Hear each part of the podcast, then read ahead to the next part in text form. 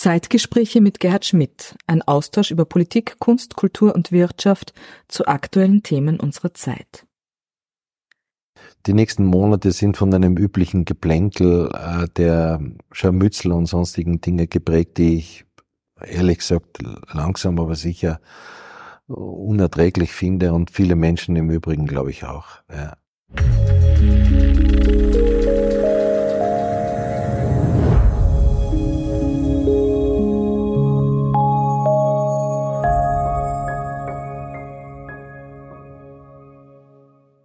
Meine sehr geehrten Damen und Herren, herzlich willkommen zu unserer heutigen Folge der Zeitgespräche. Ich freue mich, dass Sie heute wieder bei uns sind. Ich habe heute einen der faszinierendsten und bekanntesten Schauspieler unseres Landes bei mir, einen, einen politischen Zeitgenossen im wahrsten Sinne des Wortes. Herzlich willkommen, Harald Grasnitzer. Danke vielmals. Ich danke dir für dein Kommen. Ja, vielen herzlichen Dank. Lieber Harald, du hast, äh, du hast äh, ein, ein ganz intensive, ein ganz intensives Jahr. Du drehst gerade in Wien den 50. Tatort, äh, bist natürlich voll im Einsatz. Daher bin ich dir ganz besonders dankbar, dass du dir die Zeit genommen hast, heute zu uns in die Zeitgespräche zu kommen. Wir durchleben gerade eine sehr, sehr schwierige Zeit und äh, ich zitiere da, du hast im April über die Corona-Krise einmal gesagt, ich versuche mich soweit es geht aus dieser Angst zu befreien, weil die Angst ja in der Regel eine Möglichkeit bietet, an eine Utopie zu denken. Du bist jemand, der visionär denkt. Und wie hast du diesen Satz, wie bist du zu diesem Satz gekommen? Also er ist ein bisschen falsch zitiert, weil die Angst äh, bietet ja nicht die Möglichkeit, in die Utopie zu gehen. Weil die Angst ist ja etwas, was immer in einer Hochfrequenz stattfindet. Also sie erfüllt uns in erster Linie einmal mit Sorge und, und sie beunruhigt uns und sie, sie ist äh, aus einem Fluchtreflex herausgeboren. Sie äh, bedient andere Areale im Gehirn und damit hast du wenig Chancen, ähm, quasi eigentlich wirklich in, in, in, in einen anderen Aggregatzustand, aus dem heraus du dann tatsächlich auch wieder eine sowas wie eine Vision oder ein Licht am Ende des Tunnels oder im weitesten Sinne, und das ist halt dann die quasi Krönung einer, eines Vorgangs in, in eine Utopie kommen kannst, in die Sehnsucht und all das, was damit zusammenhängt. Und gemeint habe ich damit, dass ich glaube, dass das, was passiert, zum einen äh, muss man sagen, dass wir in Europa im Verhältnis jetzt auch, wenn wir, wenn wir das jetzt äh, über den Atlantik betrachten und auch in Südamerika betrachten und von Afrika wissen wir noch nicht so viel, aber in Südafrika ist das schon sehr grassierend muss ich sagen, wirklich äh, mit Bravour äh, äh, geschafft. Und zumindest in Mitteleuropa schauen wir zu unseren Nachbarn nach Italien oder nach Frankreich oder Spanien dann äh, oder auch in Belgien, wo es sehr hohe Zahlen gegeben hat, dann sehen wir, dass das äh, wirklich mit schweren Schicksalen und, und ganz grauenhaft äh, äh, Geschichten verbunden war. Und es bleiben einem halt immer diese Bilder von äh, Militär-LKWs, die ähm, sozusagen Särge wegfahren und es bleiben die Bilder von Massengräbern und, und sonstigen Dingen. Ähm, aber man muss sich irgendwann muss man sich aus diesem Ding befreien, weil sonst äh, bist du gelähmt. Und ich hatte manchmal den Eindruck, dass das äh, schon sehr heftig ist. Ähm, wir werden die Worte des Kanzlers klingeln mir da schon noch nach, äh, dass jeder von uns jemand kennen wird, der an dieser Krankheit gestorben sein wird.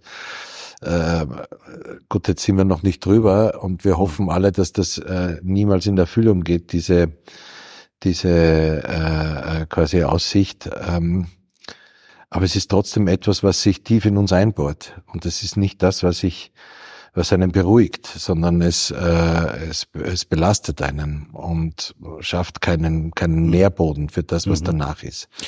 Dann kommt ein Punkt nur dazu, den, den ich faszinierend fand, dass immer alle von einer gewissen Normalität, zu der wir zurückkehren äh, müssen. Da stell, stellt sich für mich die erste Frage, mhm. welche Normalität meinen wir denn damit? Ja?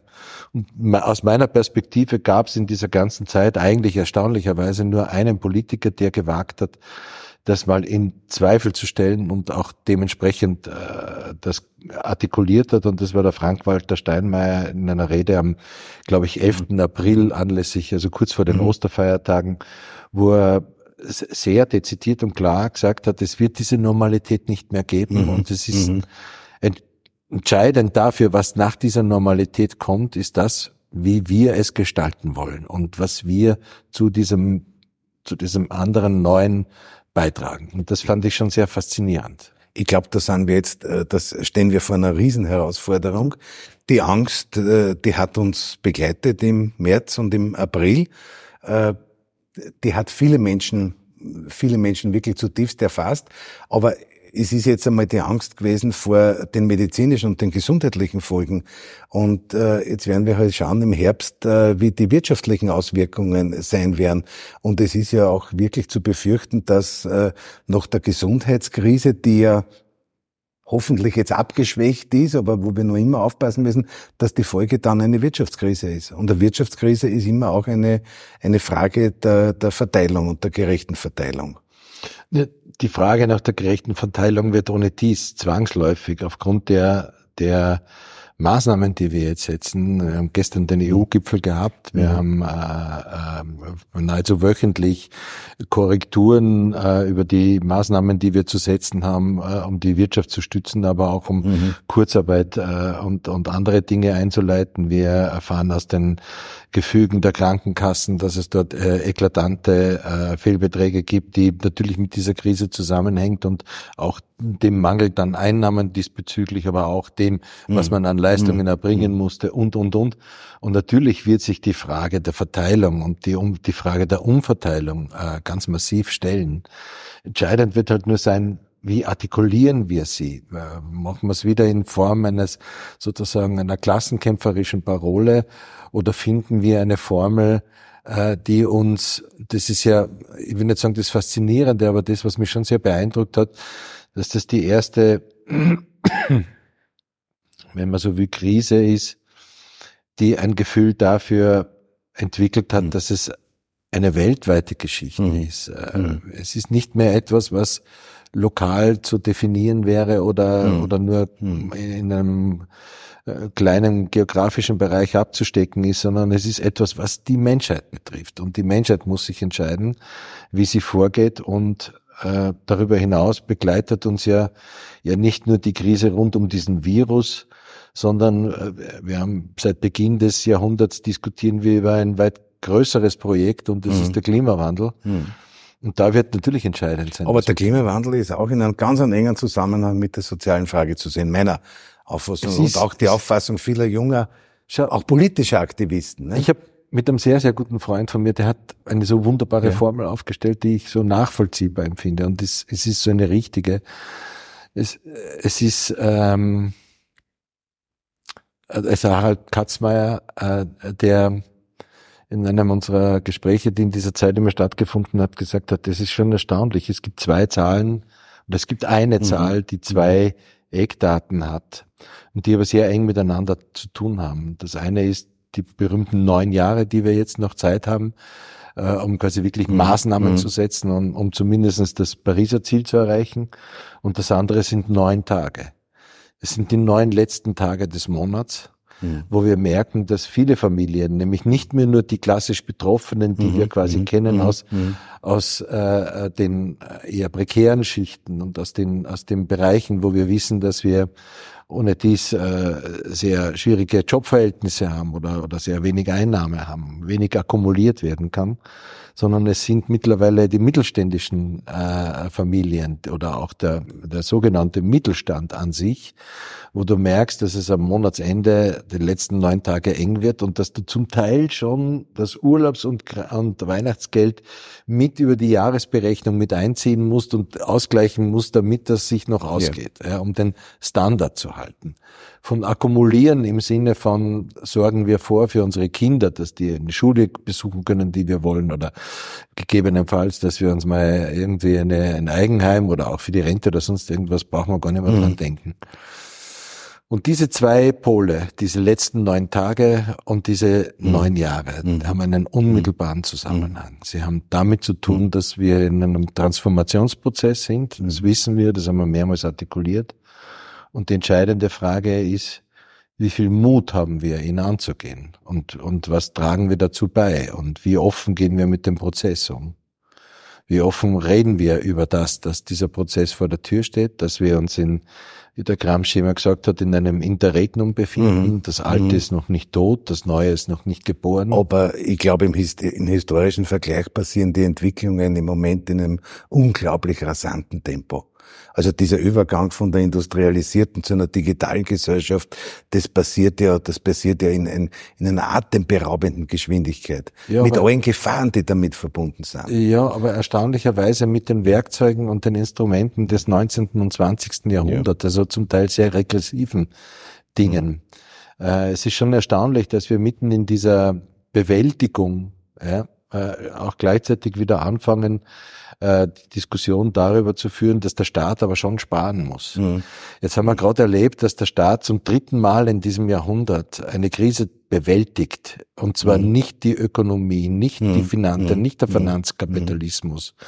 Was ja auch äh, erstaunlich ist, dass unmittelbar sozusagen nach nach dem äh, Bekanntwerden oder sozusagen dem Aufkommen und dem Wissen darum, dass es sich jetzt hier mhm. um eine mhm. Pandemie handelt, mhm.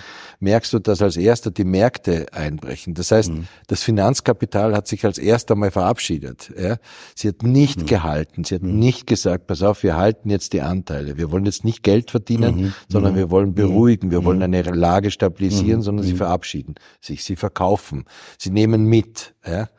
Äh, das ist schon mal ein ziemlich klares Signal, dass wir hier eine hohe Verletzbarkeit und Verletzlichkeit haben und keine sehr hohe Resilienz, was Krisen betrifft. Das Zweite, was ich spannend fand, ist, dass wir im Grunde genommen gleichzeitig parallel zu dem, dass wir Krise bewältigen, schon immer darüber reden, aber wir müssen sparen. Wir dürfen nicht zu viel ausgeben. Oder wie wir es jetzt auch in Brüssel erlebt haben, äh, dass wir dass wir nicht den Mut hatten oder noch immer nicht den Mut haben zu sagen, jetzt geht's tatsächlich mhm. um Europa. Mhm.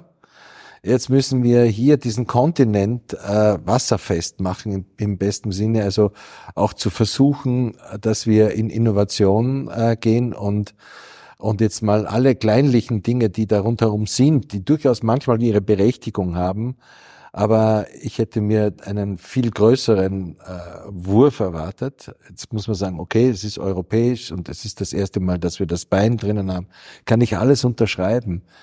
Aber ich habe immer das Gefühl, wir denken in so kurzen Zeiträumen. Mhm. Wir denken mhm. in Legislaturperioden mhm. oder wir denken in sozusagen Wahlperioden oder sonstigen äh, Dimensionen oder wir haben Prognosen für das Jahr 22, 23 und stellen gleichzeitig fest, dass wir sie gar nicht halten können, jetzt schon nicht, und dass wir gar nicht wissen, was wir mit diesen Prognosen anfangen sollen. Parallel dazu übersehen wir aber auch, dass für mein Gefühl, dass, dass das Spiel ja längst nicht mehr um Europa im Sinne von unseren partikularen Interessen, also Österreich gegen Italien mhm. oder gegen Ungarn oder gegen Polen oder mhm. sonst mhm. irgendjemanden geht, sondern dass das Spiel schon auf einem völlig anderen Brett gespielt wird, sondern mhm. das eindeutig nur mehr darum geht, wer in diesem Jahrhundert die absolute Hegemonialmacht auf dieser Welt haben wird. Und das entscheidet sich zwischen Amerika und China. Und dort fahren ganz andere Mittel- und Kapitalerträge und ganz andere Ideen und, und äh, Projekte auf, als wie wir sie hier in Europa diskutieren. Ja.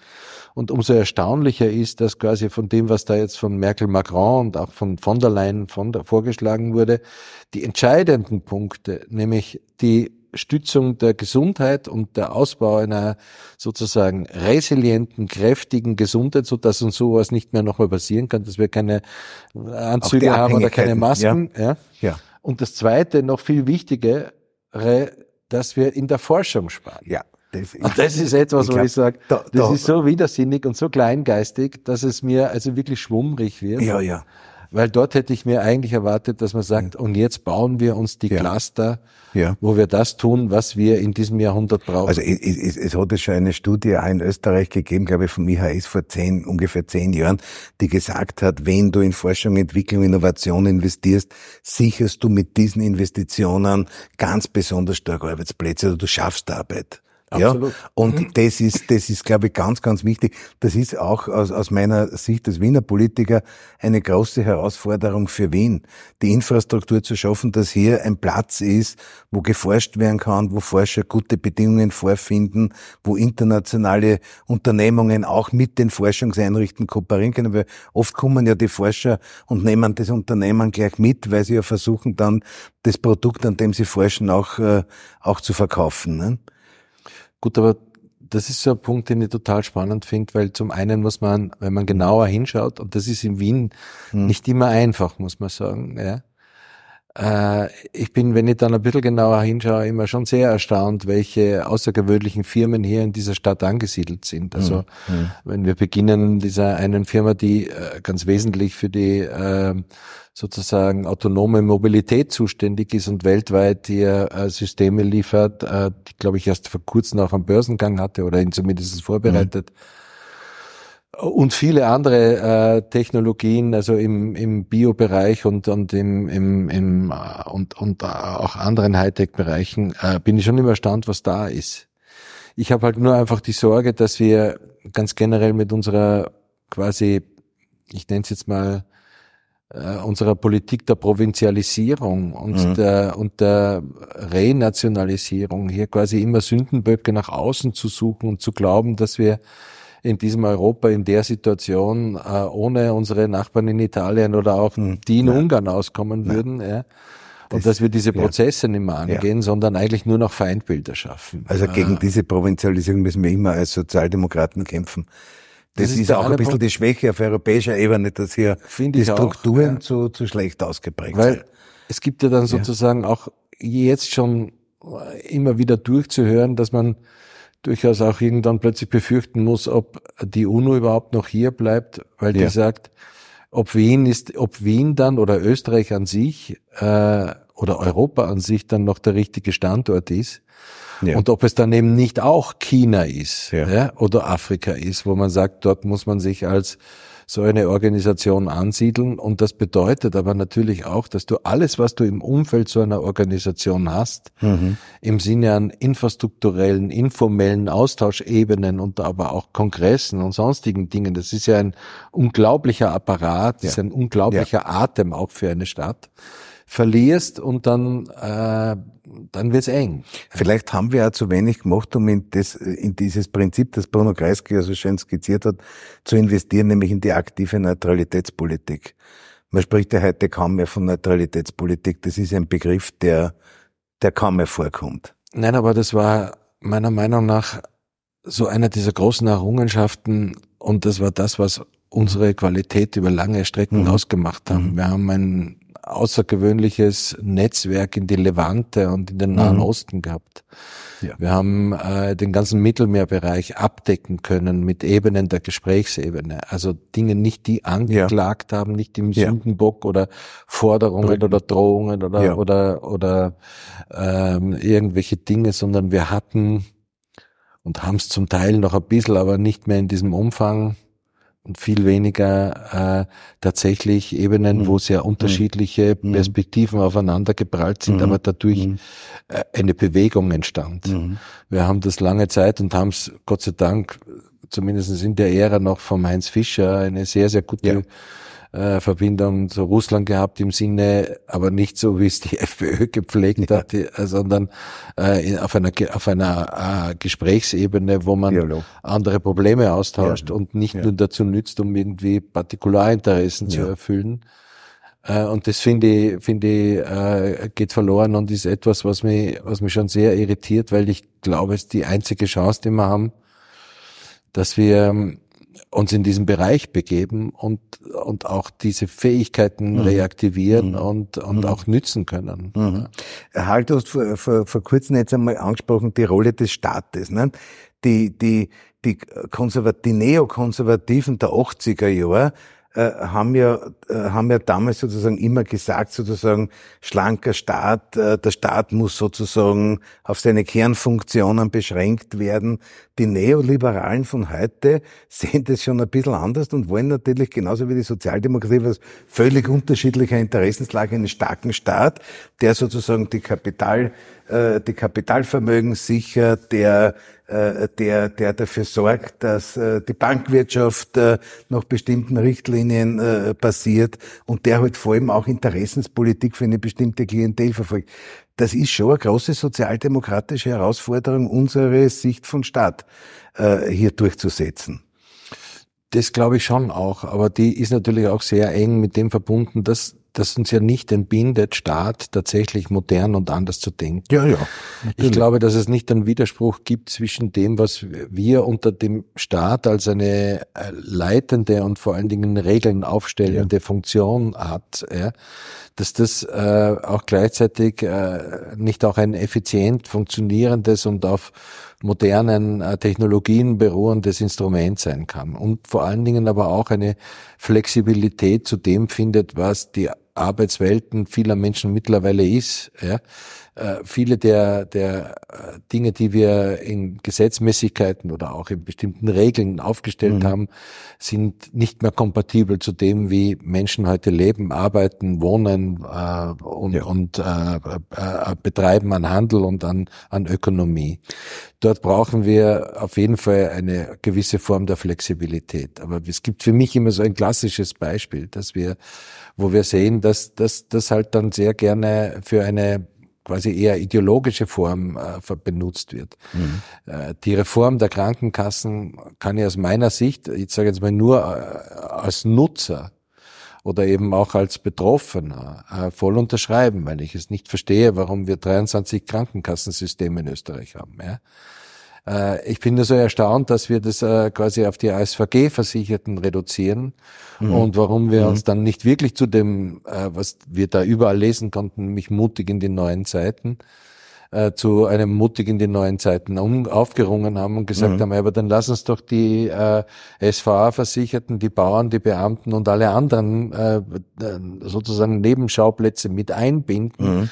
Und mhm. dann gibt es so etwas wie eine Bürgerversicherung dann hast du tatsächlich etwas, was du äh, mhm. quasi mhm. gemeinsam vertreten kannst. Mhm. Und das wäre der Größe eines Landes von Österreich mhm. durchaus angemessen. Mhm. Es gab dann, finde ich, einen sehr guten Vorschlag von der AK aus Vorarlberg. Ähm, erstaunlicherweise eine schwarze AK, aber ich finde, dass die Freunde von der Vorarlberger ähm, Arbeiterkammer wirklich hervorragende Ideen immer haben und unglaublich innovativ sind und auch mit ihren Kollegen aus mhm. dem Wirtschaftsraum mhm. mitunter sehr, mhm. sehr tacheles und klar umgehen. Und es kam eine ganz schöne Idee, die nämlich sozusagen eine dezentrale Zentralisierung äh, vorgeschlagen hat, dass nämlich jedes Bundesland für sich die, die Versicherungen in einem Land komprimiert ja. und sagt, wir haben eine Bundesland Bürgerversicherung. Ja. Daraus könnte man dann gegebenenfalls äh, etwas stricken, wo du dann auch eine Form mhm. von Konkurrenz mhm. hast oder mhm. dass sich der Bürger mhm. auch entscheiden kann, ob die mhm. Leistungen nicht dort besser sind oder da oder auch, ich sage jetzt mal, regional unterschiedliche Anforderungskataloge. Ja.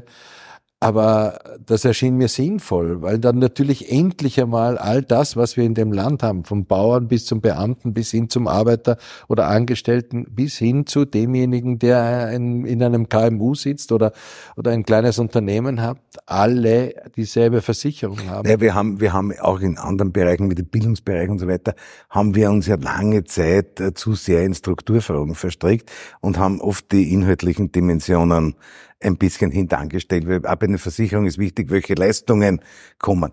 Harald, ich wollte jetzt Folgendes, Folgendes fragen. Du kennst doch dieses, dieses tausendfach zitierte Zitat des Ralf Dahndorf aus dem Jahr 2000, wo er, ich glaube, gar nicht bösartig, aber erklärend gesagt hat, sozusagen die Grundaufgabe der Sozialdemokratie im 20. Jahrhundert ist erfüllt. Ja, wir brauchen jetzt keine Sozialdemokratie mehr, man wird sie, man wird sie nicht mehr brauchen, weil der Sozial- und Wohlfahrtsstaat ist errichtet. Es kommt jetzt eine andere Zeit. Wenn du, wenn du heute schaust, wenn du heute schaust auf die Sozialdemokratie in Österreich, aber du hast oft den europäischen Vergleich gebracht, ich halte den auch für ganz, ganz wichtig, äh, was sind heute die großen Aufgaben der Sozial Wie können wir wieder Menschen gewinnen? Also ich würde mal genau dort anfangen, nicht a priori das Ziel zu haben, Menschen zu gewinnen, sondern a priori mal ein Narrativ zu finden, das unsere Aufgaben und hm. unser hm. Portfolio hm. mal klar macht. Also mal Ich habe manchmal das Gefühl, wir sind uns gar nicht im Klaren, dass unsere, unsere unser, unser quasi der Raum, wo wir tätig sein könnten, mit zutiefst mhm. und wirklich ernst gemeinten sozialdemokratischen Ideen, äh, dass sich der unglaublich erweitert hat. Das ist nicht mehr nur der Arbeiter oder die Arbeiterin und das ist nicht mehr nur der Angestellte und der Angestellte, äh, es ist äh, mittlerweile gibt es viele Beamte, es gibt viele äh, Kleinbetriebe, Einzelunternehmen, es gibt KMUs, ja, es ja. gibt Bauern, es gibt äh, die Künstler Bereiche. Künstler ja. müssen wir gar nicht erst reden. Ja. ja. Aber es gibt viele, viele Bereiche, wo ich ernsthaft das Gefühl habe, mithin äh, in Bereiche, wo du, wo ich sehr oft in den letzten Jahren Gespräche geführt habe mit Leuten, die durchaus große Konzerne geführt haben, die einfach gesagt haben, sie wollen diese Form des Aktiengesetzes nicht mehr. Und hier müsste man längst etwas tun, weil sie einfach keinen Gestaltungsraum mehr mhm. haben. Wenn du alle Vierteljahre quasi in, einen, mhm. in eine Rechtfertigungsschiene kommst, die nur quasi äh, dort eine Abrechnung erzielt und eine Quartals Perspektive hat, um dort mal schnell was mitzunehmen, dann hast du keine mittelfristige und langfristige Planung. Und das ist das, was ich immer das Gefühl habe, dass das genau jetzt aber der Fall sein wird. Wenn ich Investment betreibe, äh, müsste man es langfristig machen und das müsste man auch legitimieren. Und bei vielen äh, ist ein mittel- und langfristigen Investment, äh, so vermittelt sich es mir manchmal eher immer noch die Tatsache, dass man halt schnell ein paar tausend Leute entlässt, um den mhm. Kurs wieder zu regulieren. Mhm. Ja. Mhm. Aber ich habe schon das Gefühl, dass wir unglaublich viele Aufgaben vor uns haben. Das sind die zentralen Fallen im Bildungsbereich. Wir, äh, wir sind dort zu wenig mutig. Da gibt es für mich ein klassisches Beispiel, dass wir äh, Friday for Futures, diesen einen Tag, diesen Freitag nicht schon längst als einen offiziellen Schultag erklärt haben, weil doch jeder sehen muss, dass die jungen Menschen, die da auf die Straße gegangen sind und die äh, ja nicht nur auf der Straße waren und hier quasi einen Protest, sondern ja auch eine Bildungsreise damit verbunden haben und mit Hunderten von Wissenschaftlern ja, ja. vernetzt und verknüpft waren, dass dieser Tag, dieser Ausflug, dieser Austausch, diese sich finden und sich artikulieren und sich quasi in, in einen Aggregatzustand zu befinden. steckt eine gewaltige Chance für unsere das politische ist, Kultur drin. Genau. Und das ja. ist etwas, was die ja. jungen Leute an diesem mhm. Freitag gelernt haben und was sie gleichzeitig zu mhm. autonomen, mündigen mhm. Bürgern macht. Ähm, und ich hätte diesen Tag sofort als einen Schultag ausgerufen und gesagt, ab sofort wird jeder Freitag so mhm. gestaltet. Und mhm. wenn es den Friday for Futures nicht mhm. mehr gibt im Sinne einer, einer Protestveranstaltung, dann fahren die irgendwo hin und schauen sich etwas Wichtiges an oder machen etwas, was draußen ist im Leben. Äh, weil das etwas ist, wo ich das Gefühl hatte, da sind die aufgeblüht. Das ist der eine Punkt. Der zweite Punkt ist, dass wir in unseren Schulsystemen nach wie vor, finde ich, sehr starr sind. Und auch in den universitären äh, ja. Geschichten. Viele Bereiche, wo wir sagen, hier brauchen wir Kreativität, hier brauchen wir Raum. Das wäre ein eigenes Zeit. Thema, warum die österreichischen ja. Universitäten in all diesen Rankings immer so weit äh, rückwärts liegen. Wo das da ist sehr komplex, glaube ich. Ja, es ist sehr komplexe Materie, aber, aber es ist eine spannende Materie. Aber es hat natürlich viel ja. mit dem Bologna-Prozess zu tun und man müsste den einfach nochmal überprüfen und schauen, ob es nicht hier andere äh, Geschichten gibt. Ähm, das ist die eine Geschichte. Und die nächste Frage ist natürlich die zentrale Frage, die Frage der sozialen Gerechtigkeit. Was bedeutet die? Wo beginnt sie?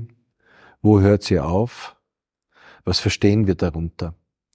Wo wird's äh, sozusagen, und genau dort ist, ist vielleicht, äh, sage ich mal, so eine nicht uninteressante Gratwanderung zum Daten, Datendorf, äh, dass, dass man mhm. sagt, okay, wo müssen wir tatsächlich helfen? Und wo wird es aber sozusagen zu einem, zu einem Verlust der Autonomie? Und für mich gibt's immer ein klassisches Beispiel und das ist äh, das Rote Wien, die 20er Jahre und der Aufstieg der Sozialdemokratie in Österreich. Äh, dort war die wesentliche Maxime, wir helfen dir, um quasi aus Umständen und Zuständen mhm. dich zu befreien und aus dir einen mündigen, aufrechten Menschen zu machen, der gesund ist, der äh, eine soziale Kompetenz hat, der aber auch eine fachliche Kompetenz hat und darüber hinaus äh, die Fähigkeit hat, äh, mit seiner Familie und mit all dem Umgehenden solidarisch und äh, quasi offen umzugehen und immer wissbegierig und neugierig ist. Dann ist ja die Sozialdemokratie aus einer Bildungsbewegung entstanden. Genau. Und das ist etwas, was ich sehr vermisse, dass wir in diesem Bereich nicht davon sprechen, dass man sagt, lebenslanges Lernen. Ich empfinde das, wenn ich jetzt, so als Erwachsener, würde ich das immer als eine Form der Bedrohung empfinden. Mhm. Ja. Ich würde mir sehr wünschen, dass die Sozialdemokratie den Begriff der lebenslangen Chance ja. äh, implementiert in ihr Programm. Und die lebenslange Chance ist etwas anderes.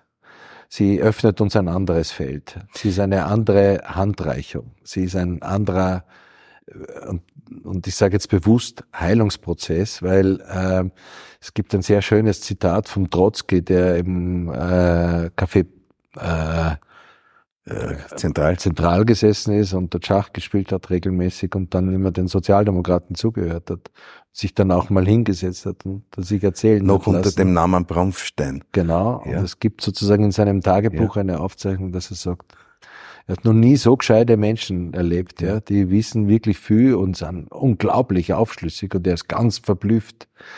Uh, und sie sind tolle Menschen, aufregende Menschen, uh, wissbegierig und kräftig ja, ja, und gescheit und was weiß ich alles. Aber, Aber da, da brauchen also, wir auch den Schulterschluss. Den einen Satz muss ich noch fertig sagen. Aber er sagt, sie sind keine Revolutionäre. Ja. Und er hat recht. Das Rote Wien hatte keine Revolutionäre, sondern sie waren Heiler. Sie waren Menschen, die ja. quasi soziale Missstände und soziale Unregelmäßigkeiten und bestimmte Dinge in dieser Stadt in einen Heilungsprozess gebracht haben. Und das ist was anderes. Und das ist das, was mir an der, an der Sozialdemokratie, der Sozialdemokratie grundlegend äh, interessiert. Es ist das Interesse am anderen. Mhm. Und äh, das nicht wegschauen und hinschauen mhm. und zu sagen, wie kriege ich mhm. die aus mhm. einer bestimmten Ecke deines, deiner Not oder deines Leids heraus? Unabhängig davon, wie du dort hineingekommen genau, bist. Genau, aber nicht nur ja. im Sinne einer Transferleistung, ja sondern einer Interaktion. Ja. Schau, wir sitzen da in der Wiener Urania, das ist sozusagen, es mögen, möge keine Volkshochschule jetzt beleidigt sein, aber die Wiener Urania ist das Flaggschiff der, der, der Wiener Volksbildung. Und wenn wir uns so die Volksbildung der 20er und 30er Jahre anschauen, bis, äh, bis äh, zu den beiden Faschismen, dann muss man sagen, dass äh, der Großteil, der Großteil der Wissenschaftler, die an, den, an der Universität in Wien tätig Mediziner, Sozialwissenschaftler, Juristen etc., dass der Großteil der Wissenschaftler, sofern sie sozusagen ein humanistisches Weltbild vertreten haben, mit der Einschränkung, am Abend in die Straßenbahn gesetzt haben, in die Volkshochschulen ausgefahren sind und versucht haben, ihr Wissen populärwissenschaftlich weiterzugeben.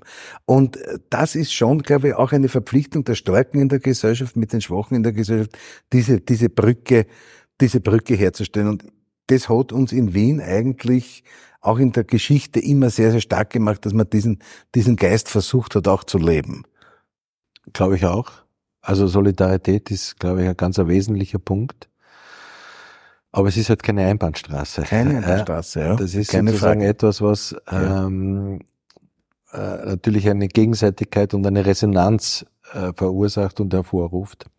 Was würdest du, um eine abschließende Frage formulieren zu dürfen, was würdest du der Wiener Sozialdemokratie, die ja vor einer großen Herausforderung jetzt steht, was würdest du ihr ganz speziell äh, auf die Reise mitgeben? Wien ist ja im Moment das Gegenmodell zu dem, was sich auf Bundesebene tut. Ich glaube, dass die nächsten Jahre, um das mal so zu sagen, ja, die nächsten Monate sind von einem üblichen Geplänkel äh, der Scharmützel und sonstigen Dinge geprägt, die ich ehrlich gesagt langsam aber sicher unerträglich finde und viele Menschen im Übrigen, glaube ich, auch. Ja. In einer Zeit, wo äh, wir tatsächlich erstmalig uns fragen müssen, wie geht's nächstes Jahr weiter? Mhm. Ähm, äh, und der Finanzminister, der halt dann auch noch Bürgermeister werden will und so all das, ja. Und ich mir denke, als Finanzminister hätte er gerade wirklich nur Kocken, wie man in unseren Kreisen zu sagen pflegt ähm, Leute, die gerade bis vor kurzem die Republik in, äh, in die schwersten Tumulte und in wirklich zwielichtige Geschichten verwickelt haben und, und äh, irgendwann mal gesagt haben, was da hinter den politischen Kulissen sich eigentlich abspielt, äh, die wieder antreten und zu so tun, es war eh nichts, es war eine besoffene Geschichte, das ist, äh, finde ich, schon unerträglich. Und eigentlich haben wir wirklich andere Aufgaben. Und was ich mir wünsche und was ich auch der Sozialdemokratie wünsche, ist, dass wir allen Ernstes und mit aller Kraft äh, unkonventionelle Wege, kurze Wege, ähm, uns nicht immer von unserer eigenen Administration und von unserem eigenen Bedenken auffressen lassen und Mut haben, äh, Dinge auszuprobieren, dass wir über diese Stadt Cluster des Mutes und des Aufbruchs verstreuen und sagen, lass uns Schulen bauen, die vielleicht mhm. anders funktionieren. Wir schauen es uns zwei, drei Jahre an oder vielleicht mhm. länger. Mhm. Aber mhm. sie sind Cluster des mhm. Aufbruchs in ein neues Leben und sie sind vor allen Dingen, und das ist, finde ich, für diese Stadt entscheidend, äh, sie sind Horizontlinien jenseits der Angst. Mhm. Und mhm. sie sind äh, Horizontlinien, äh, die Mut machen, die eine Perspektive mhm. geben und die sagen, die Geschichte ist nicht zu Ende geschrieben. Ähm, Angst ist mit Sicherheit kein guter Berater und es gibt etwas, was jenseits der Normalität liegt, das, finde ich, einen sehr, sehr großen sozialdemokratischen Geschmack hat. Ja. Bruno Kreisky hat einmal gesagt, äh, wenn es uns gelingt, den Menschen die Angst zu nehmen, hat die Sozialdemokratie eine große Chance. Willy Brandt hat das auf seine Art in, in Deutschland gesagt.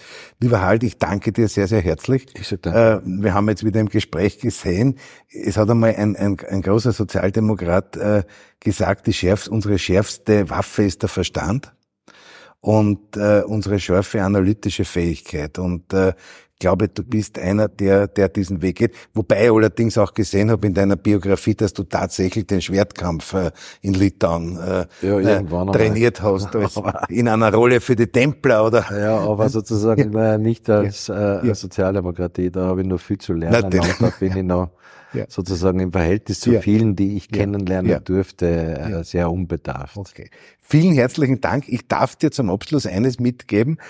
Du hast ja, du hast ja sozusagen die Ökologiefrage angesprochen.